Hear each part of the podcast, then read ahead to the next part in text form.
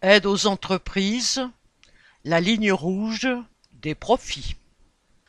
Après que le gouvernement a annoncé des coupes de plus de dix milliards d'euros sur les dépenses de l'État en deux mille vingt-quatre, le patron du MEDEF, Patrick Martin, s'est empressé de déclarer au journal Les Échos que, citation, remettre en cause les aides aux entreprises, c'est une ligne rouge.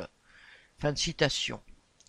Cela ne l'a bien sûr pas empêché d'applaudir des deux mains les coupes faites par le gouvernement dans les budgets de l'éducation, de la santé, de l'écologie et de tout ce qui est utile aux classes populaires.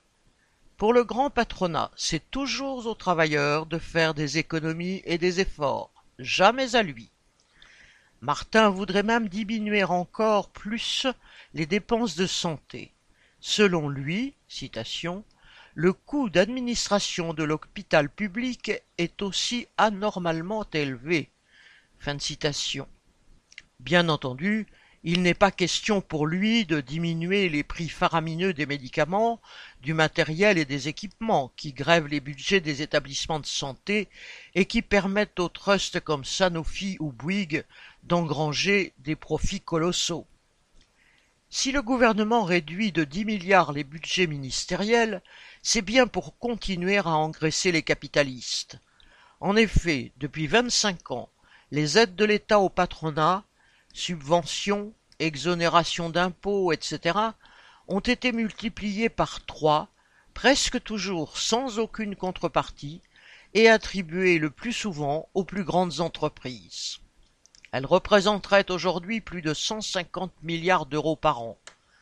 À titre de comparaison, le budget total de l'État en 2023 était d'environ 450 milliards d'euros.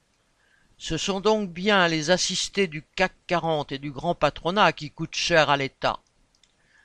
D'après Martin, citation, un contexte de concurrence exacerbée, avec la Chine, mais avec aussi, la concurrence frontale avec les États-Unis, qui viennent de mettre en place un nouveau programme de subvention au patronat de plus de 400 milliards de dollars, nécessiterait d'augmenter encore ces aides. Si les États des pays riches taillent de plus en plus dans les budgets comme l'école et la santé, c'est pour soutenir toujours plus leur bourgeoisie dans le cadre d'une guerre économique mondiale qui s'exacerbe entre les grandes entreprises et qui peut déboucher sur une guerre tout court. Et c'est bien la préparation de la guerre que la population paye déjà. Arnaud Louvet